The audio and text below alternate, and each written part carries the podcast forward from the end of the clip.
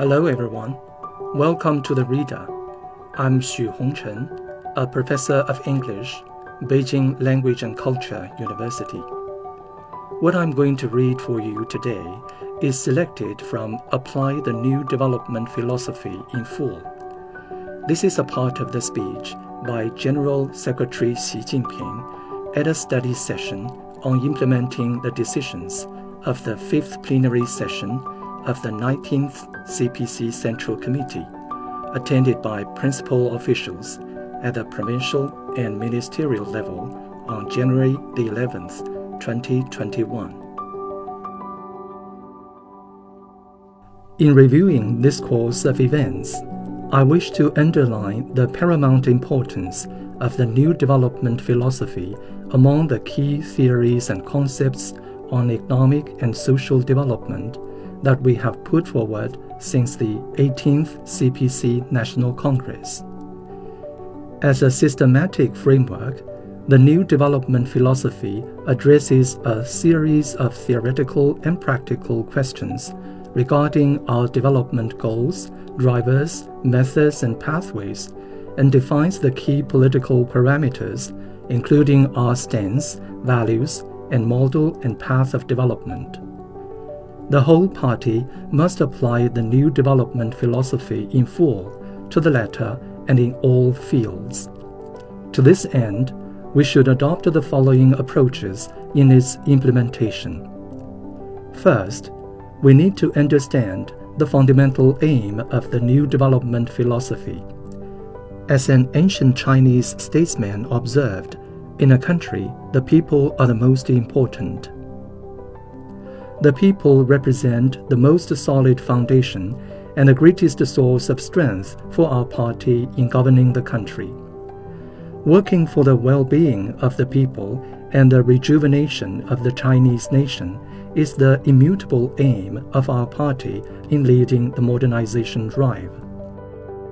It is the ultimate goal of all our work and also the root and essence of the new development philosophy we will gain a sound understanding of development and modernization only if we follow a people centered approach and adhere to the principle that development is for the people and by the people, and that its benefits are shared by the people.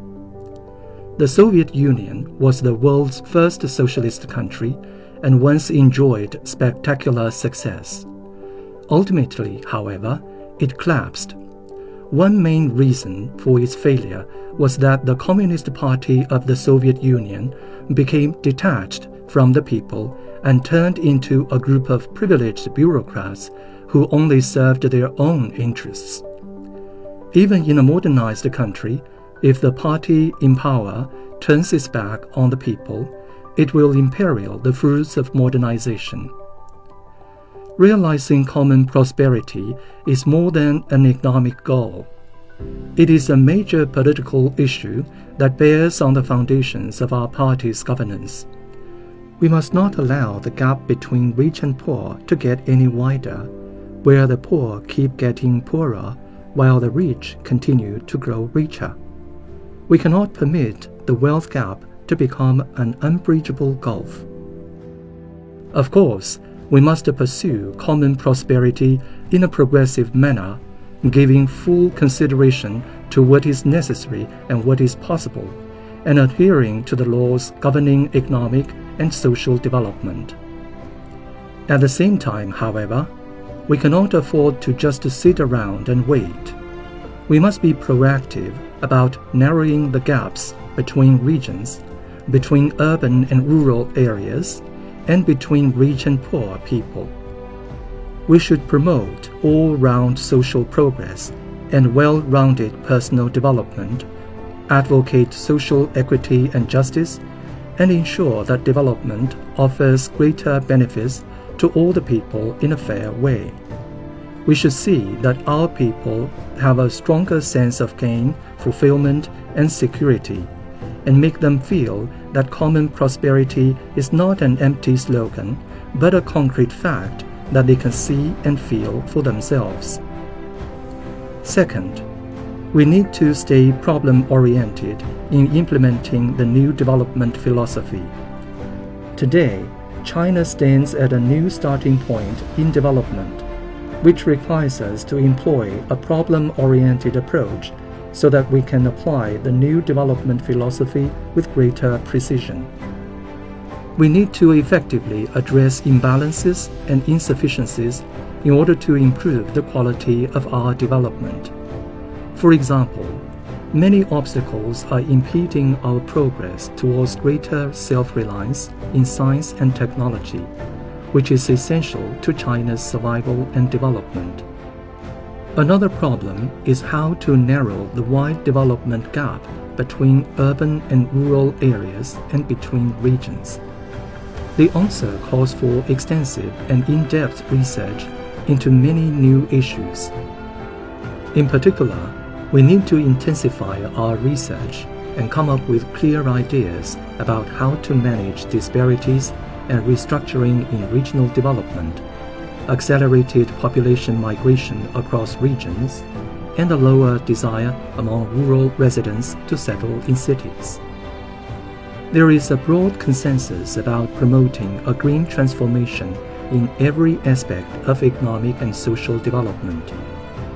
However, our energy system is still heavily reliant on coal and other fossil fuels, which puts a great strain on our efforts to realize a green and low carbon transformation in our production models and ways of life. The targets of achieving peak carbon dioxide emissions by 2030 and carbon neutrality by 2060 are formidable. Given the backlash against economic globalization and the complex and volatile international environment, we need to strike a good balance between strengthening self reliance and pursuing openness and cooperation, between participating in the international division of labor and safeguarding national security, and between introducing foreign investment and conducting security reviews so that China can open wider to the outside world without prejudice to its national security.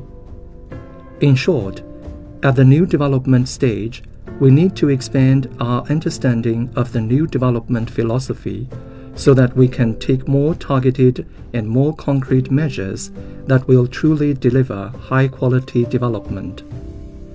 Third, we need to be mindful of potential risks. Prior planning prevents pitfalls and proper preparation preempts perils. As the principal challenge in our society has changed and the global balance of power is shifting, China will have to contend with more internal and external risks. We must be more aware of potential dangers, have plans in place to counter worst case scenarios, and prepare for more complex and graver challenges. The Central Committee prioritized issues of security in its recommendations for formulating the 14th Five Year Plan for Economic and Social Development and long range objectives through the year 2035.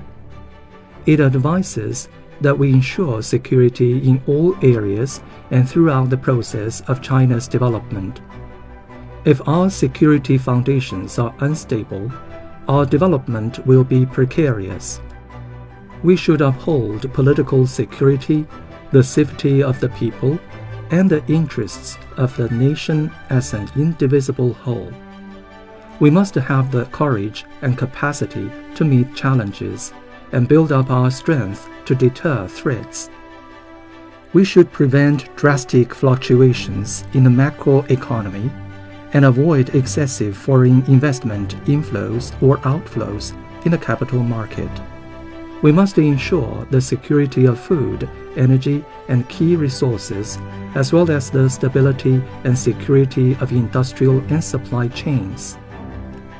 We need to prevent the disorderly expansion and unchecked growth of capital and ensure eco security and workplace safety we should guard against the risk of large scale job losses, improve public health security, and effectively prevent and handle incidents of social disturbance. In strengthening the institutional framework for safeguarding national security, we should draw on the experience of other countries, work out how to establish appropriate safeguards where necessary, and identify effective solutions for a range of national security issues.